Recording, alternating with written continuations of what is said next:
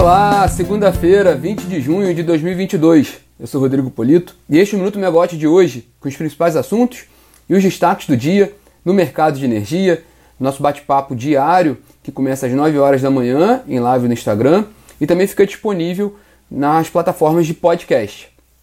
Bom, aqui no Rio de Janeiro, 18 graus, com tempo parcialmente nublado. Hoje nós vamos falar sobre três assuntos, né? Sobre a nova Eletrobras, sobre a velha Petrobras e a CEMIG deste ano, com um reajuste tarifário. Bom, começando sobre a nova Eletrobras, né? A gente inicia nosso bate-papo falando sobre a renúncia de nove dos dez integrantes do Conselho de Administração da Eletrobras, feita nesse fim de semana. Apenas o representante dos empregados da, da Eletrobras não apresentou renúncia, né? Os outros nove integrantes apresentaram, sendo que tem uma vaga aberta no, no Conselho de Administração da Eletrobras. A, a renúncia foi feita no sábado, né? E, e agora, né, a expectativa em torno da, da convocação de uma assembleia para a formação da nova composição do colegiado. É, é interessante que a renúncia foi apresentada no sábado e logo em seguida um grupo de, de acionistas da Eletrobras, acionistas importantes, é, formado pelos, pelos fundos 3G Radar, o Vinci, a XP e o Banco Clássico, um, um importante investidor no mercado de energia elétrica brasileiro, o grupo formado por esses, por esses acionistas, entre outros acionistas, indicou nove nomes né, para a composição do conselho. Entre esses nomes estão da Marisete Pereira, que é atual secretária executiva do Ministério de Minas e Energia, Ivan Monteiro, ex-presidente da Petrobras, ex-diretor financeiro e ex-presidente da Petrobras, que foi um dos nomes mais. É, considerado um dos principais responsáveis pela recuperação financeira da Petrobras, né, que saiu de uma dívida de mais de 100 bilhões de dólares, né, reduziu bastante sua dívida e agora a companhia já volta a pagar dividendos, né, colocou a companhia de volta nos eixos ali do ponto de vista financeiro. Né. Também a indicação de Vicente Falcone, que também foi da, de uma formação anterior do Conselho de Administração da Eletrobras, e Marcelo Gasparino também, que é um conselheiro com, com muita atuação no mercado de energia, entre outros nomes. Também três nomes que foram indicados nessa lista né, que saiu logo em seguida, no sábado, o Marcelo de Siqueira Freitas, que é ex-diretor do BNDES, o Felipe Vilela Dias e o Daniel Alves Ferreira, que é ex-integrante do Conselho de Administração da CEMIG, esses três nomes eles fazem parte dos conselheiros que renunciaram, né, e ao mesmo tempo agora estão sendo indicados novamente por esses acionistas da Eletrobras.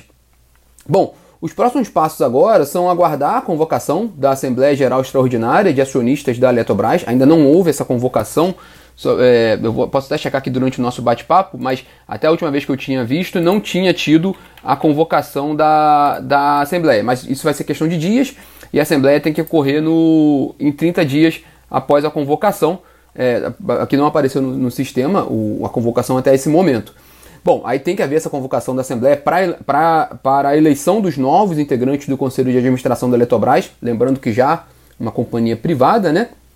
E também a eleição do presidente do Conselho de Administração da Eletrobras, desse novo conselho. Um dado legal que a Camila está colocando aqui no nosso bate-papo, Camila Maia, da nossa equipe da Megawatt, é que a gente tem um podcast muito legal feito com o Vicente Falcone sobre a Eletrobras. Naquele, a gente fala às vezes aqui no Minuto né, sobre aquele, aquele grupo de podcast que a gente fez. A gente fez uma série de podcasts sobre a Eletrobras no futuro né, e o futuro da Eletrobras considerando esse processo de capitalização e privatização. Um dos entrevistados foi o Vicente Falcone, então fica disponível para vocês, tá, está no YouTube da Megawatt.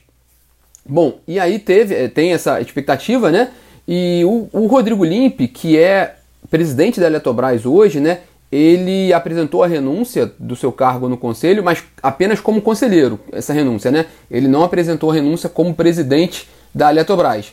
Mas um dado importante do, desse processo e do Estatuto Social da Eletrobras é que está escrito lá que o presidente da companhia da Eletrobras precisa ser um dos integrantes do conselho de administração.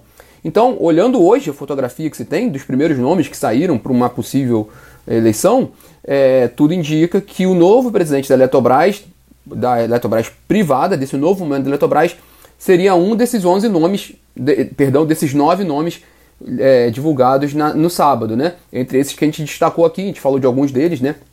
A lista completa dos indicados está na matéria na Megawatt, megawatt.n, vocês podem conferir lá. Né? É, entre eles, como a gente mencionou, o Ivan Monteiro, que foi ex-presidente da Petrobras.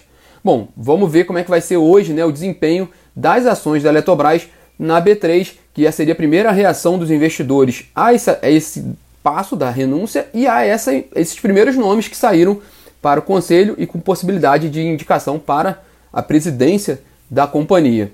Nós também vamos ver o desempenho hoje das ações da Petrobras, o nosso segundo assunto do dia, né? Porque já, uma coisa que já se espera muito para a Petrobras hoje é volatilidade. É a palavra da companhia hoje. Porque principalmente após essa ameaça de criação de uma CPI para investigar a empresa, solicitada pelo presidente Jair Bolsonaro e apoiada pelo presidente da Câmara, Arthur Lira, que inclusive chegou a dizer nesse fim de semana que chegou a hora da verdade para a diretoria da Petrobras, né, questionando muito a legitimidade dos diretores da Petrobras. É, e ele tem uma reunião hoje, a, a, princípio tem uma reunião hoje com parlamentares do governo e da oposição para discutir medidas para tentar reduzir preço de combustíveis. Entre uma, uma dessas medidas seria a criação da CPI. É, bom, a questão é que essa, essa medida, né, é, esse, esse, essa, esses comentários do fim de semana elevam a tensão entre o governo e a atual diretoria e o do próprio Conselho de Administração da Petrobras, porque podemos lembrar aqui, na semana passada, o Conselho de Administração da Petrobras, na sua reunião extraordinária, teve como decisão final não, não intervir na decisão da diretoria de fazer o reajuste dos preços dos combustíveis, que foi anunciado na sexta-feira e entrou em vigor no sábado, né? Essa confusão toda da Petrobras, apesar do reajuste, que em tese é uma notícia positiva para os acionistas da Petrobras, porque reequilibra as contas da companhia, né? a, empresa deixa de perder quando ela pratica preços abaixo do preço de mercado. Apesar disso, esse reajuste foi visto, assustou os acionistas, não pelo reajuste em si, mas pelos, pelos comentários do presidente Jair Bolsonaro e do governo, de que vai tomar medidas ali que podem sinalizar uma intervenção na companhia, né, uma interferência. E aí a gente viu aquela queda brusca, brutal das ações da Petrobras na sexta-feira. Né, as ações ordinárias caíram 7,25% e as preferenciais caíram 6%. Apenas na sexta-feira, a Petrobras perdeu quase 30 bilhões de reais em valor de mercado.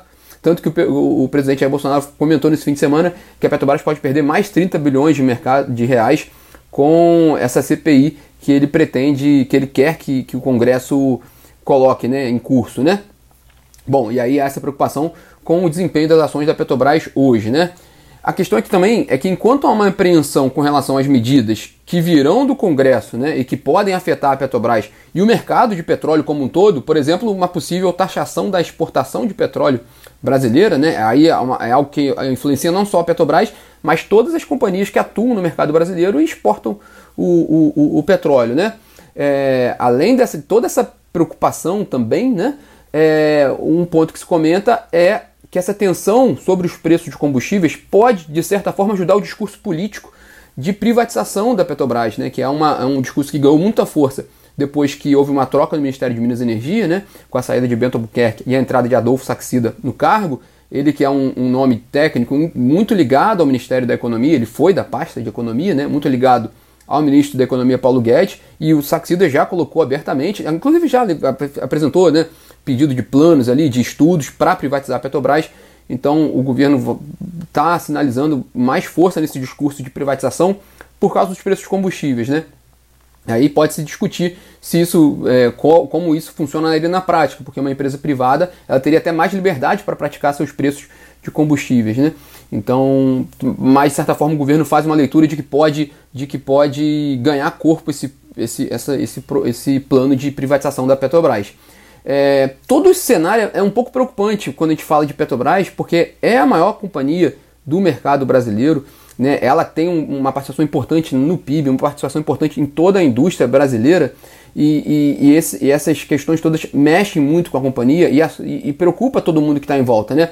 A Petrobras ela tem um plano de investimentos de 70 bilhões de dólares até 2026 e um compromisso que ela tem com, com seus stakeholders de aumentar sua produção de petróleo e gás para 3,2 milhões de barris de óleo equivalente por dia até essa data, até 2026. Então há vários, vários contratos, vários planos que são feitos com, com esse horizonte, né? um plano de quatro anos. Não é algo simples fazer mudanças, né? essas mudanças interferem num plano maior que está em curso. Né? É, e tá, além de tudo isso, que já é uma já tem bastante coisa ali para dar dor de cabeça, a Petrobras é uma petroleira, né? E a gente, a gente, a gente fala muito disso aqui, né? como as petroleiras estão passando ali, elas estão na berlinda com esse processo de transição energética, né? Em que há um questionamento muito grande sobre as emissões de carbono, então elas estão sendo colocadas no corner, buscando soluções para tentar lidar com a, com a emissão né, de carbono. Muitas delas estão se comprometendo, a própria Petrobras, com metas né, de, de neutralidade das emissões até 2050. Então essas discussões são muito mais relevantes para a perenidade da Petrobras, para um futuro, né, para uma, uma, Petrobras de longo prazo, do que a questão muito pontual de preços de combustíveis. Né? Então essas mudanças são muito preocupantes para uma, uma empresa de longo prazo. Né? E aí também a gente vai acompanhar né, a Petrobras, mas o fato é que é difícil não ter muita turbulência em curto prazo, a expectativa é que haja turbulência, né? E também com a proximidade das eleições, então é um tema muito sensível, né? Não só preços combustíveis e aí sim a inflação é um tema muito sensível, como privatização, né? Inflação e privatização é um tema muito sensível num processo eleitoral. Então a gente vai, a gente é, é de se esperar muita turbulência nesse momento agora, principalmente no segundo semestre, né?